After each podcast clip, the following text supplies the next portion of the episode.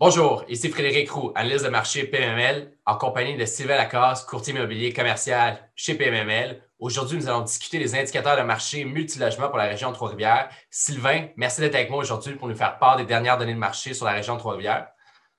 Bonjour Frédéric, bonjour tout le monde. Ça fait plaisir de parler avec vous de ce marché-là qui, euh, qui, a eu des belles surprises dernièrement. Super. Fait que plongeons directement dans le sujet, Sylvain, sans plus tarder. Euh, première question pour toi. Pourquoi est-ce que la région Trois-Rivières est-elle à considérer dans l'investissement multilogement? Écoute, euh, dans les dernières années, on a vu que le marché de Trois-Rivières était quand même un marché abordable pour les acheteurs. Donc, euh, oui, pour les vendeurs, c'était peut-être moins le fun parce que les prix des immeubles étaient quand même un peu avantageux pour les acheteurs, mais somme toute, ça reste quand même un marché intéressant pour débuter en investissement immobilier ou pour se monter un parc euh, sont toutes rentables euh, à court terme euh, dans ce marché-là. Excellent. quels sont les principaux indicateurs qui sont attrayants pour l'investisseur immobilier de cette région? Au niveau des indicateurs attrayants, bien, évidemment, il y a le coût par logement. Si les immeubles sont bas, le prix des immeubles est bas, donc évidemment, les coûts par logement sont bas également.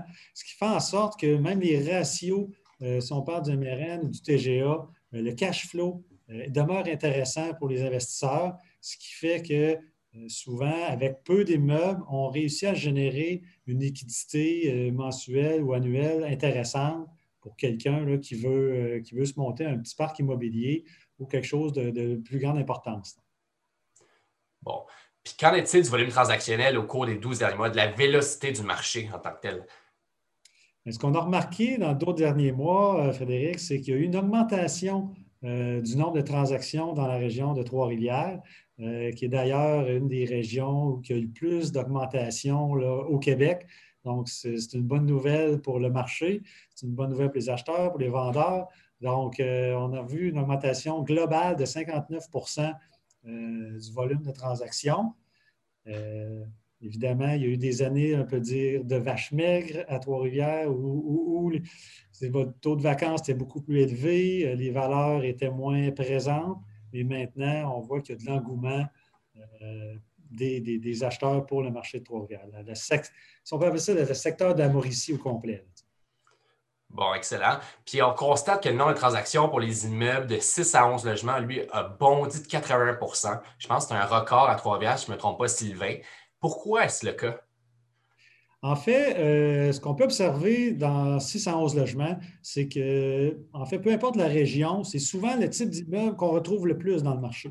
Donc, que euh, ce soit euh, Québec ou Trois-Rivières ou Sherbrooke, normalement, ce qui se bâtit le plus, c'est des entre 6 et 11 logements.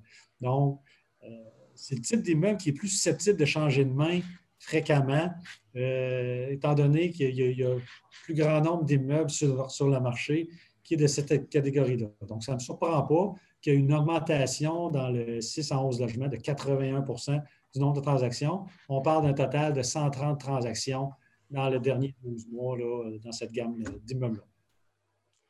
Et, qu'en est-il de la hausse des coûts par logement? Hein? On remarque une hausse de 10% pour l'ensemble des immeubles. Qu'est-ce que tu peux me dire par rapport à cette hausse? Bien, c'est ça. La hausse, est intéressante du fait que euh, si un volume de transactions euh, supérieur, donc il y a plus de transactions, les prix augmentent, ne veut pas l'offre et la demande, euh, ça met la pression à la hausse sur les prix.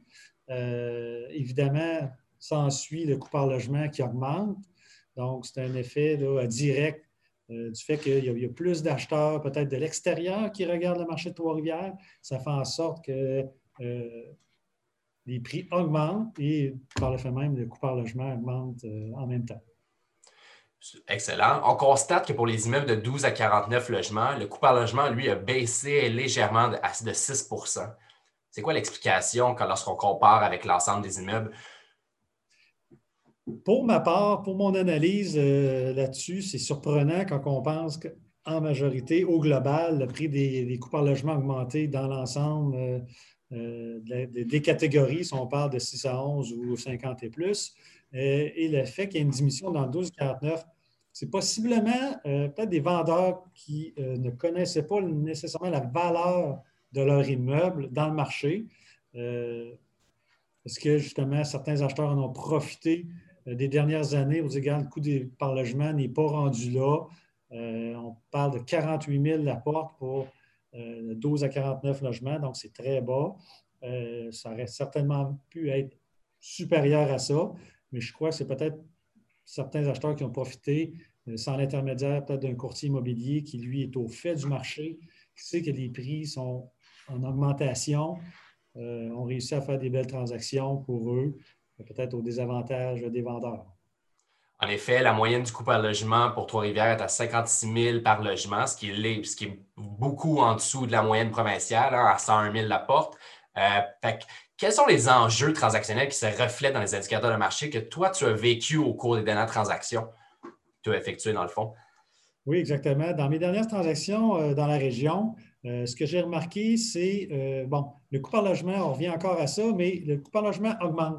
Donc, il n'est pas rare de voir dans les dernières semaines, dans les derniers mois, des transactions se faire dans des très bons secteurs Trois-Rivières à 75, 80, 85, 90 000 la porte, des choses qu'on ne voyait pas dans les dernières années. Et donc, euh, c'est sûr, pour les gens qui sont plus au fait du marché de Trois-Rivières, euh, qui sont localement situés là, ben, ils trouvent que les prix augmentent de façon euh, importante, mais pour, ça demeure quand même abordable pour les gens qui sont de d'autres marchés où le coût par logement est déjà supérieur à ça.